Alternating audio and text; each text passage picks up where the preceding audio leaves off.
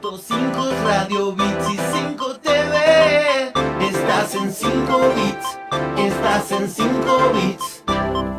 La vuelta que faltaba. Vamos a salir cantando todos este estribillo de Max, ¿eh? que ha creado esta hermosa canción repegadiza para decirte que estamos en 5 bits.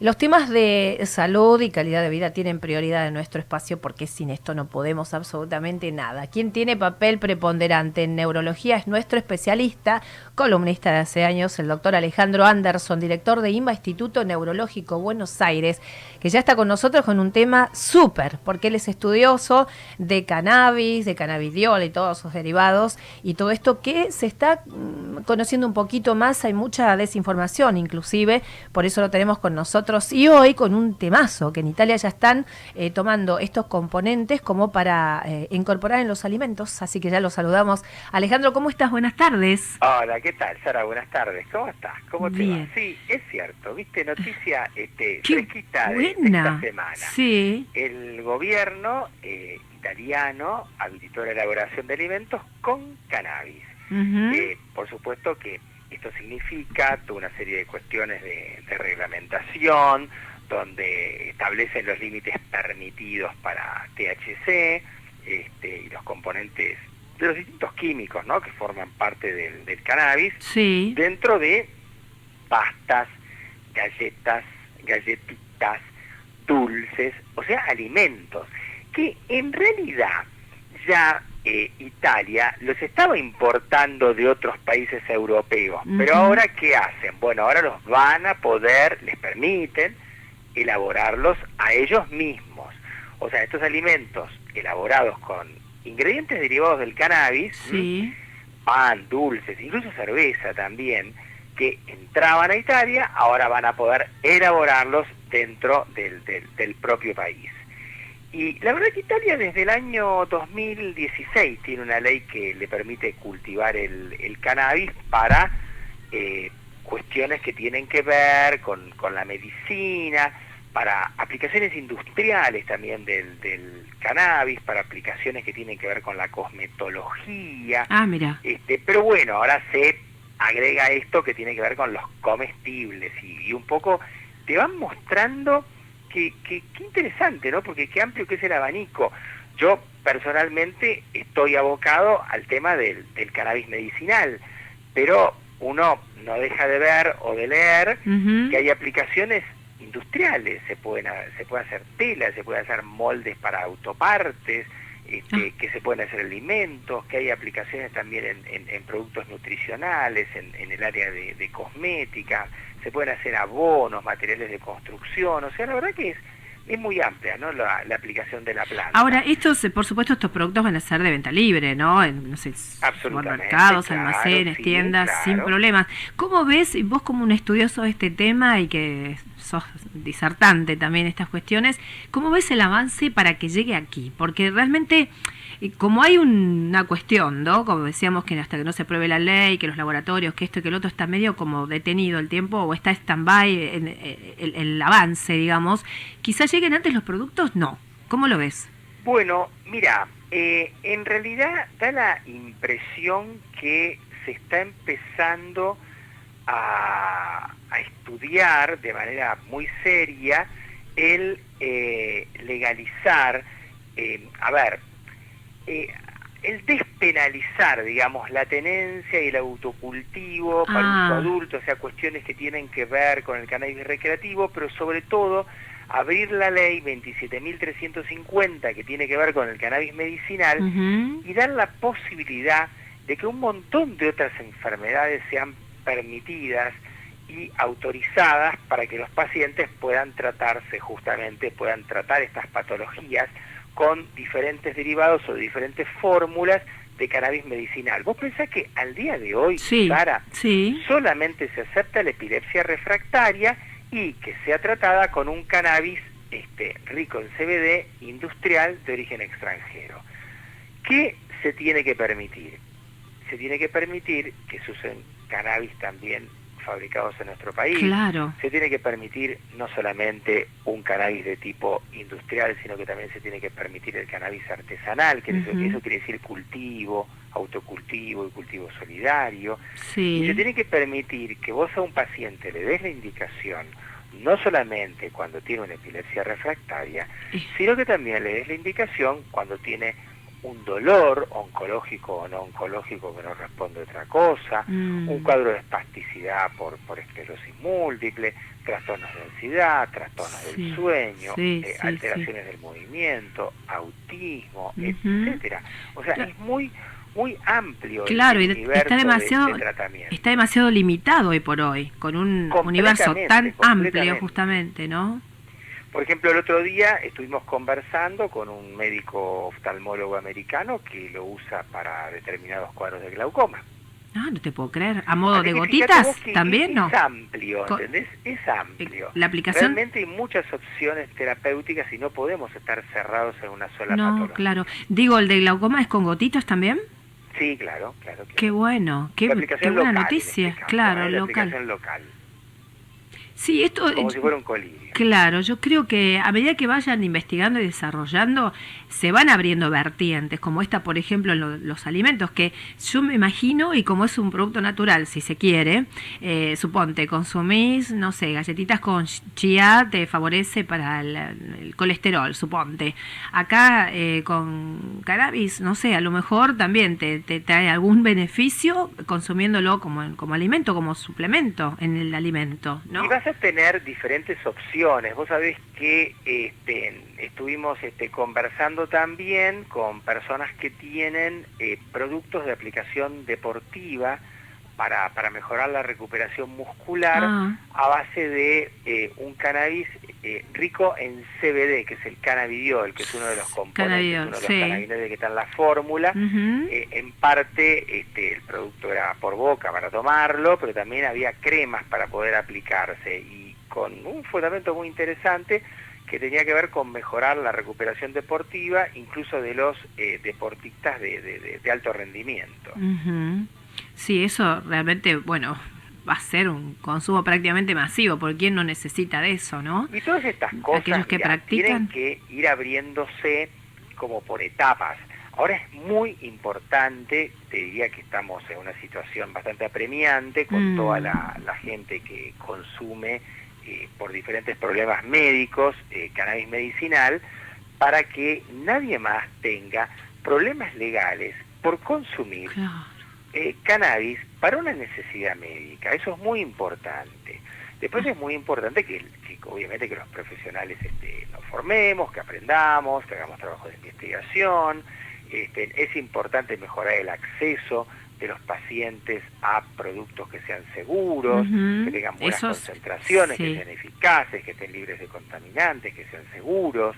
Eh, y además vas por etapas, porque claro, como el mundo es tan amplio del cannabis, Sí. también vas a avanzar en el tema que tiene que ver con lo cosmético, este, vas a avanzar por el otro lado con lo que tiene que ver como, bueno, la, la- la nota cuando, cuando comenzamos este, a comentar este tema de la elaboración de alimentos con, con cannabis en Italia. Tenés un montón de facetas interesantes donde podés recurrir a este producto y lograr este, beneficiar la, la, la- la calidad de vida. Ahora, ¿en qué parte, en qué parte eh, se trabaría, Alejandro, esto de la aprobación de la ley, esto? Porque eh, acá corre droga en todo el país, no nos engañemos, como reguero, eh, y, y- y droga de verdad, o sea, eh, estupefacientes de todo tipo. Esto que es una planta que no se está procesando para, para armar marihuana, simplemente eh, para, para palear eh, distintas afecciones bastante complicadas, que tampoco es un dolorcito así nomás, o sea, son patologías eh, acentuadas en el cuerpo de las personas. ¿Dónde no, entan- dónde no están entendiendo que esto es un cultivo medicinal? Eh, o sea, tendrían que inspeccionar, ver cómo lo hacen, no sé, descubrir Bueno, que no están mirá, procesando. Por un lado vos tenés que revertir casi este, 100 años, 80 años de, de- de historia, de hablar mal de, un producto, ¿no? Y, hay que cambiar esa mentalidad. Mm, Eh, que, que eso eh, nació eh, por muchas razones, y no todas fueron razones este, médicas. Eh, por ejemplo, quizás alguno de los factores fue que la fibra del cáñamo, este, que es por supuesto una de las variedades de la planta de la marihuana, competía contra el plástico y en algún momento a lo mejor eso no era conveniente y por eso este, eh, quisieron, digamos, eh, sacar a un competidor, ¿verdad? Esa es una posibilidad. Sí. Eh, también es cierto que quizás los opiáceos, que, que son también productos que se usan mucho para el dolor, como se pueden meter dentro de una jeringa, y justo estábamos hablando hace unos 80 años, la época, 80, 100 años, la época que se inventan las jeringas, vos podés meter en la jeringa los opiáceos, la morfina, etcétera, pero no podés eh, hacer lo mismo con el cannabis, porque es aceitoso, se consume de otra manera, no podés infectarlo. Exacto. son como muchos factores, una, hay una lista que, que es la... Y ahora lo que tenés que hacer es revertir eso mm.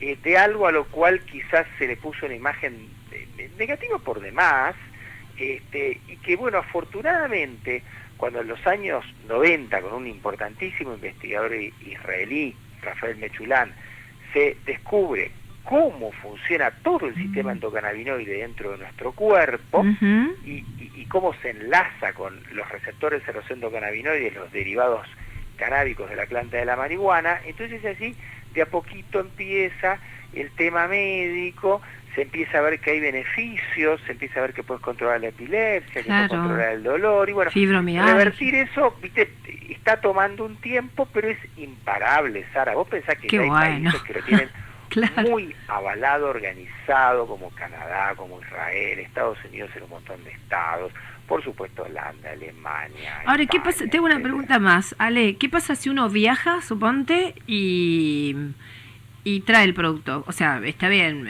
como líquido, no sé dónde, o sea, en la valija, seguramente en la maleta que va a bodega, porque si lo traemos con nosotros, seguramente nos lo saquen. No se puede entrar al país, no se puede sacar de otros países. Vos no, no podés en este momento, la ley no te permite mm. este, traer este, ningún producto, digamos, atravesar, digamos, la frontera ah, este, con, ningún, con ningún producto.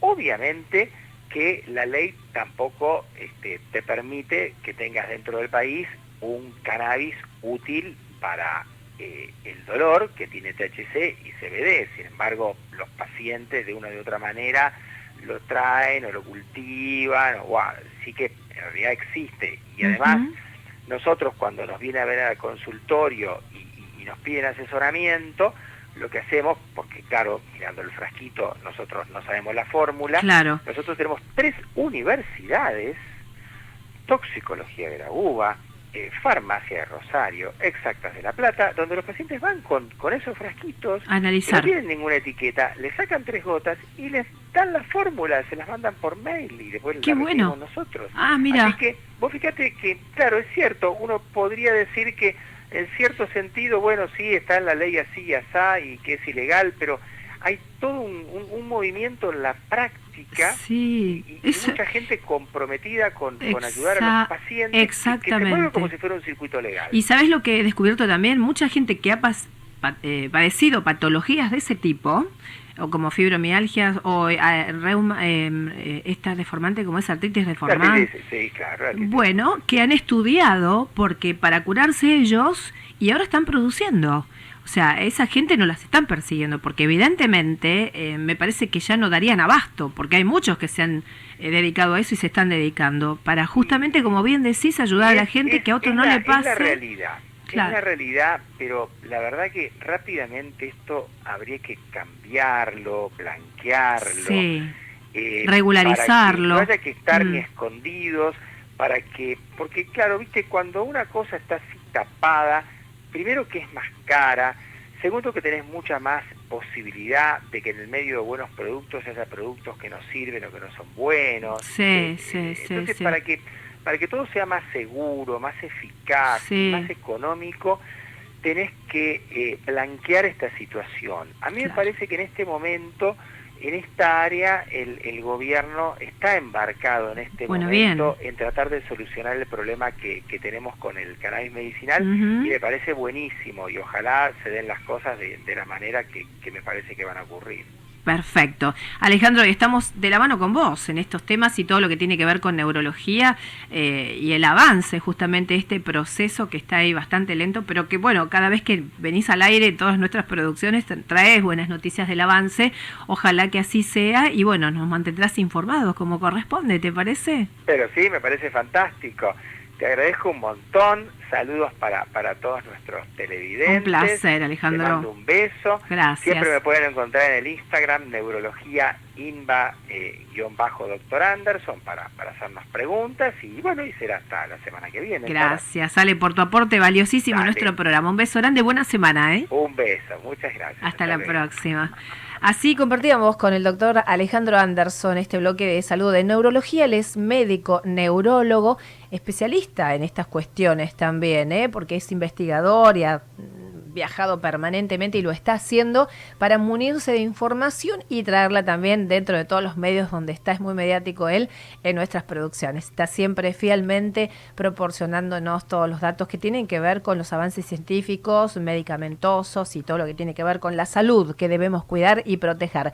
38 minutos pasó de las 6 de la tarde. ¿Estás participando por el viaje de Sturla? Bueno, quiero viajar con Sturla, es la trivia. Simplemente tenés que escribir y mandar a través de WhatsApp 11 27 83 714, que es la conexión que tenemos con nuestro programa con 5 bits cada miércoles de 18 a 20 horas. Y el teléfono de línea 4740-6977, si nos dejas nombre y apellido, un teléfono de contacto, en el WhatsApp aparece, pero en el teléfono de línea no nos, le deberías dar, una localidad desde donde te comunicas y participas. En este caso, por traslado ida y vuelta al recreo El Alcázar, más la entrada. Está incluida, es voucher para dos personas, lo retirás aquí en Maipú 49 si ganaste, que lo vamos a develar el miércoles que viene. Vamos a ir dándoles tiempo para que se puedan acomodar y dejar los datos. A su vez, el miércoles que viene vamos por otro voucher, ¿sí? Les vamos dando tiempo para que vayan dejando los mensajitos y ahí hacemos el sorteo cada miércoles para que disfrutes de Esturla Viajes, que está con nosotros apoyándonos y nosotros a ellos con la difusión de la gran cantidad de recorridos y viajes que hacen por nuestro querido Tigre. Vamos a la música, chicos, ¿les parece? Ahora es el turno de Babasónicos con la pregunta y la música llega a 5 bits. Nos podés escuchar 100.5 Radio Bits y 5 TV. Estás en 5 bits. Estás en 5